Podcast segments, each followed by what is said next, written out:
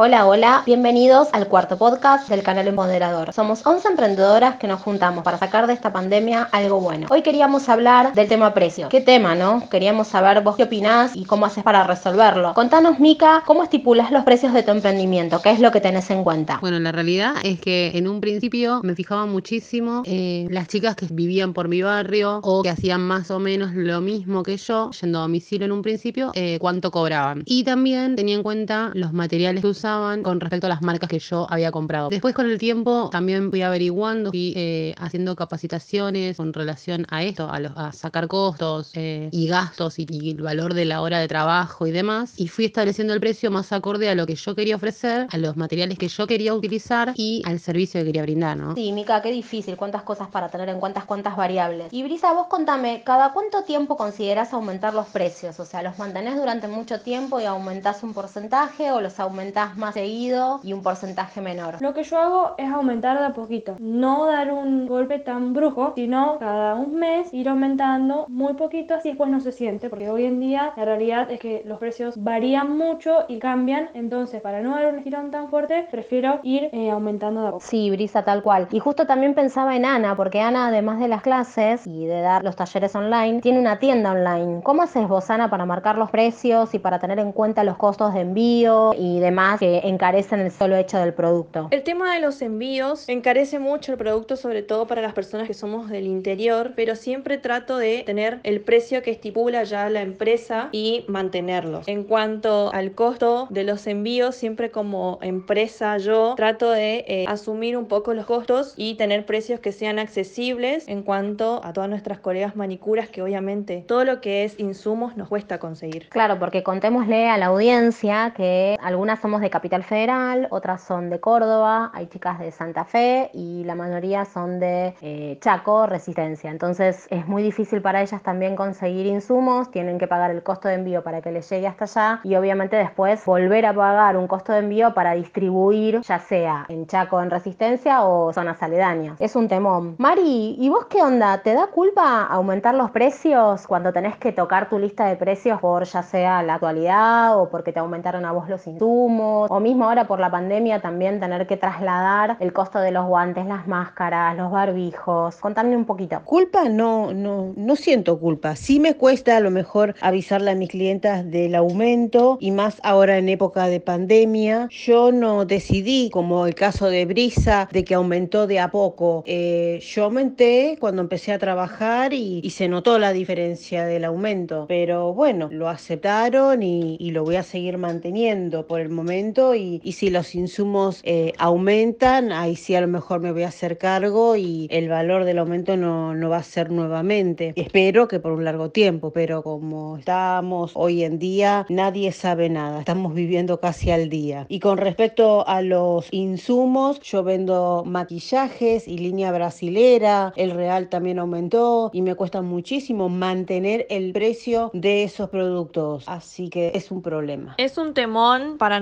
como tienda online porque hay veces que compramos ciertos insumos a un costo y luego cuando queremos reponer hay otro costo. Sí, porque además si vos mantenés los precios, después cuando vos tenés que reponer es difícil de poder conseguirlo porque ya no te vale lo mismo. Qué difícil, es, muy difícil. Eh, Mariela, ¿y vos cuando aumentás los precios, tenés temor a perder alguna clienta? Yo, por ejemplo, cuando empecé a trabajar nuevamente, empecé a cobrar seña porque me estaba pasando antes de pandemia de que me clavaran con los turnos entonces empecé a cobrar seña. Y la verdad es que frente a perder clientes, al contrario, la mayoría de las que quería venir no tenía ningún problema en pagarme la seña y seguíamos. Pero bueno, a veces el tema de aumentar los precios es como que decís, uy, ¿seguirán viniendo? Sí, Lolis, la verdad es que sí, me da miedo a perder nuevos clientes, porque de hecho estoy empezando a mover los turnos nuevamente y la verdad es que yo ya hice un pequeño este incremento en los precios desde los precios que yo tenía antes de la pandemia y ahora me pasa que estoy empezando a tener nuevos clientes. De hecho, hoy trabajé en la casa de un cliente con su esposa. Mañana atiendo a la mamá de este cliente. La semana que viene a la sobrina. Y esto es de boca en boca. Entonces, realmente me da miedo de volver a aumentar y que de repente, bueno, ya no sea una necesidad para esta gente decir, bueno, haceme las manos, los pies, arreglámelos eh, y demás. Y que de repente le den prioridad a otras cosas. Les recuerdo a la gente de que yo trabajo en mi domicilio y trabajo a domicilio. Y ahora me estoy manejando mucho con el servicio a domicilio. Entonces, bueno, me cuesta un montón. Trato de mantener los precios a clientes que estén cerca de mi casa, como para que mi esposo me pueda llevar. Y bueno, y tengo gente conocida que, bueno, ya los dueños de casa me hacen el favor y me traen. Entonces yo ya no gasto. Eh, y bueno, trato de mantener esto, ¿no? Eh, la relación con el cliente como para que me sigan llamando y generar más ingresos. Pero bueno, me da miedo también de querer ir a comprar nuevos insumos y que no me alcance. Entonces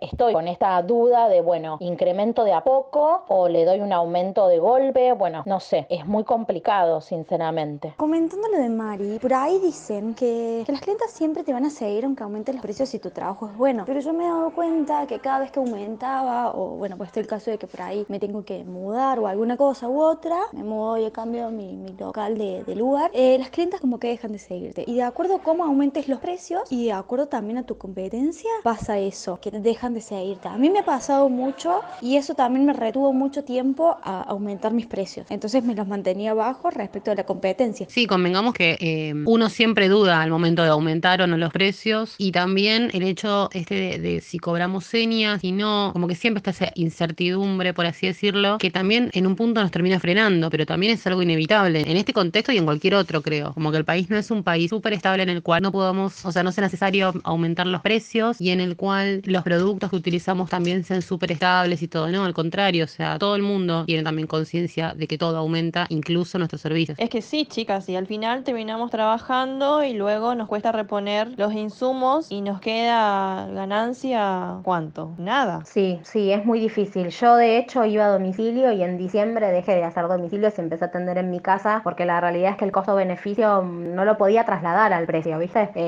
el costo del riesgo, de salir con todas mis cosas y no cobraba viático. La mayoría de las chicas acá en Capital Federal cobran viático. Yo no cobraba viático, te cobraba lo mismo por venir a mi casa que por yo ir a la tuya, con lo cual dejé de ir a domicilio porque la verdad no me convenía, era demasiado el riesgo. Luana, y a ver, hablando de esto mismo, de, de trasladar el viático, no. ¿Vos tenés algún costo fijo aparte de lo que son insumos para calcular tus precios o no los trasladas? Porque, por ejemplo, yo trabajo en mi casa, tengo una habitación que está desocupada, con lo cual no tengo alquiler y la luz es la que pago en mi domicilio. ¿Vos cómo haces? Cuando trabajaba en mi domicilio no tenía en cuenta estos gastos fijos, como por ejemplo la luz, pero desde que empecé a trabajar en un local, sí, y también tengo en cuenta todo a la hora de fijar un precio final, empezando por los gastos fijos y también otros gastos que van variando más, como por ejemplo los productos que utilizamos y también nuestras horas de trabajo. Ay, sí, es un tema, porque reactivamos la actividad después de- en la pandemia. eh, obviamente que todas estamos tomando menos turnos de los que tomábamos antes. Antes era uno atrás de otro. Ahora la realidad es que en cliente y cliente vos tenés que limpiar, desinfectar, preparar todo y son menos turnos. Yo particularmente ya tomaba señas antes de la pandemia y ahora más, porque si yo tomo un turno a la mañana y un turno a la tarde, necesito que esos turnos estén confirmados, si no pierdo plata. Ingrid, ¿vos cómo haces ahora en pandemia con los precios? ¿Los pudiste mantener? ¿Los aumentaste? Por ejemplo, están todas comprando el tema de las bandejas sanitizantes para entrar al, al gabinete o las barras de acrílico. ¿Cómo hiciste? Sí, lo que yo iba haciendo era ir aumentando de a poquito todos los meses. Bueno, quería aumentar todo de una ya, porque si no iba a ser muy caro. Y lo que iba haciendo era por mes, iba aumentando. Y lo que me pasó ahora fue que, por ejemplo, ustedes estaban en fase 5 o 3 ahora y ustedes ya pueden trabajar. Lo que pasó acá fue que estamos en fase 3, donde no podemos trabajar. Entonces tuve que incluir algunos servicios, como por ejemplo ventas de cosméticos y demás, porque si no, no puedo trabajar de la- las uñas ni nada. Entonces, bueno, eso. Claro, lo que pasa es que la realidad en el contexto en el que estamos ahora, sobre todo, el problema más grande es que muchos lugares no están habilitados para trabajar y al no estar habilitados para trabajar o, por ejemplo, cuando recién se están abriendo las fases, mejor dicho, se dan muy pocos turnos por día, por lo cual si alguien nos deja plantada, si alguien te pide un turno y vos solamente puedes dar dos por día y no va por X motivo, es como una pérdida muy grande que se siente mucho en este contexto. Capaz en, otros tiempos no pasaba tanto, pero ahora es muy común pedir seña por este motivo. Yo todavía no pido, pero la realidad es que entiendo cuando lo hacen. La verdad, a mí me da vergüenza pedir seña. Eh, me cuesta. Debería, porque más de una oportunidad, ahora en época de pandemia y sabiendo que solo trabajo por la tarde no más de tres clientas y me han suspendido por diferentes causas y me quedo colgada porque aparte exagero los turnos. A lo mejor una manicuría tradicional que tardo media hora exagerando el turno como siempre para trabajar tranquila. Ahora exagero más para sanitizar todo, estar todo desinfectado para la siguiente cliente que no se cruce. Entonces pongo una hora. Entonces ya estoy una hora eh, sin hacer nada porque esta clienta no vino. Y bueno, esas son las cosas que a lo mejor me animaría a cobrar seña, pero me cuesta, me cuesta y sinceramente no me animo todavía. ¿Se dieron cuenta que el rubro de la manicuría fue un rubro muy castigado en cuanto a la pandemia y el hecho de trabajar ya es todo como un logro? Sí, la realidad es que todo lo que es estética eh, está muy golpeado por el tema de la pandemia y, y muchas hasta no volvieron a trabajar porque les da miedo eh, o porque no pudieron sostenerlo. ¿Cuántas colegas conocemos que tenían su lugar y lo tuvieron que cerrar y se reacomodaron o se reinventaron haciendo cosas online o vendiendo productos? Es un, es un temón. Sí, y vos que estás en el sur, ¿cómo es el tema de los precios? Porque, por ejemplo, yo acá en Lanús tengo una tarifa o un valor que no es el mismo que se cobra por ahí en Monte Grande, que es más al sur, o el mismo que se cobra en Capital Federal, en, por decirte, en Palermo. ¿Vos lo tenés en cuenta la, ubicación geográfica, por decirlo de alguna manera, al momento de, de poner los precios o la competencia? ¿Cómo lo manejás? Sí lo tengo en cuenta, pero también es como vos decís, influyen mucho la zona. Acá la realidad es que no se cobra caro y yo normalmente pongo los precios en base a los materiales que utilizo y a las capacitaciones, porque también es una realidad que hay que tener en cuenta que nos capacitamos constantemente y las capacitaciones en sí no son económicas, dependiendo no el área en la que nos estemos capacitando, pero normalmente no son baratas o tenés que viajar. Ahora obviamente está mucho la modalidad online y low cost está buenísimo porque es una reopción, sobre todo para nosotras que por ahí estamos tan al sur y estamos tan lejos de todo lo central, digamos. Entonces me guío también por ese lado. Y yo coincido totalmente con Boshi, yo creo que muchas veces las personas no tienen en cuenta que primero los precios están de cualquier cosa muy caros y que las capacitaciones a nosotras no nos las regalan y eh, está bueno poder recuperar parte del dinero. Claro, el tema es ese, que la gente a veces cuando mira tus precios no se da cuenta de todo lo que hay detrás, porque no es solamente la marca de esmalte que usás, la zona donde estás viviendo, el lugar donde estás atendiendo y todos los productos que utilizás por fuera de la manicuría, como por ejemplo pueden ser para limpiar el espacio de trabajo, para limpiar el piso, o sea, cosas que la gente no toma conciencia, que nosotras gastamos parte de ese dinero que entra por un esmaltado semi, por ejemplo, en un montón de cosas que no se ven, ¿sí? Como puede ser en este caso las capacitaciones, o sea, la cantidad de capacitaciones que, que una hace para perfeccionarse no son tomadas en cuenta a la hora de decir, ah, bueno, esta chica me cobra tanto, pero se capacitó una bocha para hacer lo que hace. Exactamente, o sea, nosotros ponemos eh, el precio de un servicio en base, no solo a lo que sabemos, eh, a lo que aprendimos, a cuánto nos capacitamos, sino en base también a las cosas que utilizamos, porque también, como vos decís, utilizamos alcohol, utilizamos algodón, utilizamos guantes, utilizamos desinfectantes y todo eso tiene que estar incluido en el precio. Más allá de que si alquilás, si no alquilás, si estás en tu casa, gastas igual luz, gastas internet, gastas gas, es sumatoria de todo. Es importante tener en cuenta el tema de las capacitaciones y también las horas que, que le lleva a uno practicar las, las técnicas que va aprendiendo. Si nos habremos quedado hasta la madrugada o hasta la mañana practicando cosas. Sí, millones de veces, millones. Pero a ver, chicas, también partamos de la base de que no hay que regalar nuestro trabajo, porque a veces por tener miedo a perder clientas, por tener miedo a que no vengan y demás, eh, terminamos dejando nuestros precios más baratos y al final cuando necesitamos recuperar o comprar cosas para seguir ofreciendo servicios de calidad, ahí está el problema. Sí, tal cual. Es re importante eh, capacitarnos y no regalar nuestro trabajo, eso desde ya. Eh, aparte, la realidad es que tenemos un montón de herramientas para poder cobrar nuestro servicio, ya sea Mercado Pago, con tarjeta de crédito, tarjeta de débito, para poder tomar la reserva y también para poder cobrar, aunque a veces la gente no tenga el efectivo en la mano. ¿No, Vivi? ¿Vos que aceptás todos los medios de pago? ¿Cómo haces? ¿Trasladás eh, el costo de ese servicio al servicio? ¿Lo absorbés vos? ¿Cómo te manejas? Yo por lo general me manejo siempre en efectivo. En algunos casos trabajo con Mercado Pago, pero siempre les agrego un porcentaje al valor de- del servicio y se lo aclaro siempre al cliente a eso. Más que nada en el hecho de que yo trabajo a domicilio, así que siempre el efectivo está como a la mano, no es como cuando vas a un local y ponen, no sé, llegaste con lo justo y bueno, lo que primero haces es usar la tarjeta. Sí, a ver, es una opción más, eh, es una herramienta más que nosotros tenemos. Yo personalmente antes cobraba, siempre cobré con Mercado Pago lo mismo que en efectivo, salvo que sea tarjeta de crédito. Si era débito, cobraba lo mismo, pero la realidad es que ahora ya no lo puedo absorber más ese costo porque es muy grande el descuento y la realidad es que eh, me es imposible sostenerlo. También otra opción es armar promos combos con descuentos, y dos por uno, o si vienen con una amiga, o si se hacen dos servicios o más servicios. Vos, Flor, ¿cómo haces? ¿Armás promos? ¿Armás combos? Otra opción para pagar ahora y tener la opción con tarjeta de crédito, yo ofrezco lo que es eh, Naranja Post, que puedes poner, seleccionar la opción para tener ahora 3, ahora 6, ahora 12 y ofrecer combos. Yo lo ofrezco así, pagando 4 o 5 servicios. Los pagas ahora, se te congela el precio y los pagas en cuotas. Entonces, eh, como que lo sienten menos y, mm, y armo muchos combos, pero en ocasiones especiales, para el Día de los Amigos, para la primavera, cuando empieza temporada. Eh, también hago combos eh, con el tema de pestañas, para la época de vacaciones, armo muchos combos de uñas, manos y pies, pestañas. Entonces trato de organizar todo como para que la clienta se vaya completa, cómoda y además tenga facilidades de pago, como comentabas vos que ofrecía siempre Mercado Pago. Yo encontré la opción de Naranja Post y a veces hasta transferencia bancaria. Tanta esa idea porque la verdad tipo das mucha variedad y así el cliente se siente más cómodo de pagarte. Porque por ejemplo yo trabajo solo con efectivo y a veces me preguntan si yo no tengo Mercado Pago o algo para pagarme ahí y como no tengo es como que no.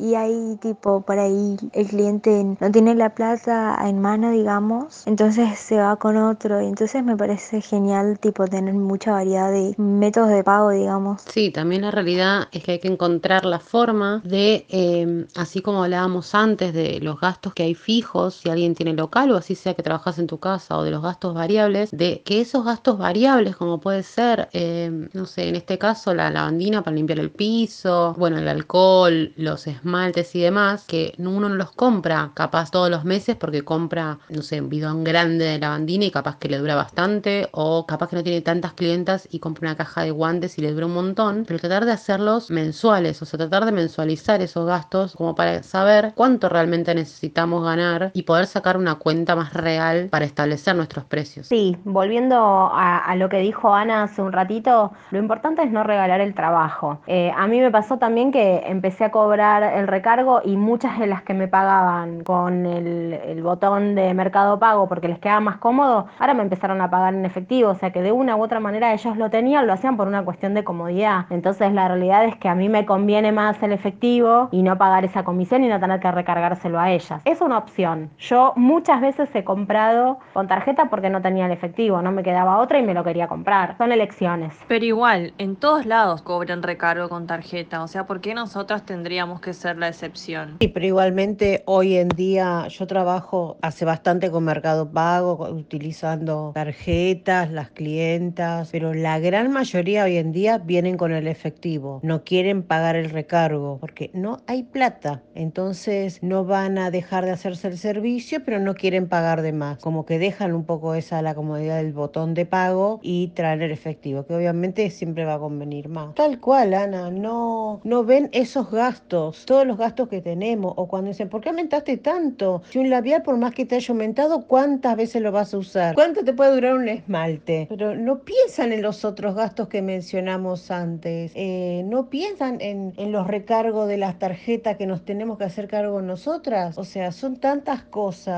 Y a ver, partamos de la base que los servicios que hacemos no es de primera necesidad, no deja de ser un lujo. Sí, el tema es que en realidad, si vamos a, lo legal, no es legal cobrar un recargo con tarjeta. Lo que se puede hacer es un descuento en el pago en efectivo y el pago en efectivo también es el pago con tarjeta de débito. El tema es general, el argentino no tiene eso incorporado, ¿sí? Y se sorprende cuando alguien le dice, tenés 10% de descuento pagando en efectivo. No, en realidad están cobrando el precio de lista, es el precio de la tarjeta de crédito, si vamos a la parte legal. Pasa que, al menos a mí me parece que de esta manera lo que termina sucediendo es que se menosprecia la profesión, se menosprecia el trabajo, no solo nuestro, sino de cualquier emprendedor. Bueno, visto que es un tema largo y que da, para debatir muchísimo porque estamos en una realidad bastante complicada, eh, el tema de los precios siempre genera controversia, siempre genera rispidez entre colegas, eh, entre zonas, entonces eh, es un tema bastante difícil. Por eso las esperamos a todas y a todos eh, en el próximo podcast en donde vamos a estar hablando sobre competencias y trabajar con colegas. Las esperamos a todas, nos despedimos. Mi nombre es Loli de Loli Hansan Fit. Me acompañaron hoy Mika de Nails by Mika Zamora, Ana de Espacio Ana, Brisa de Brisa Nails, María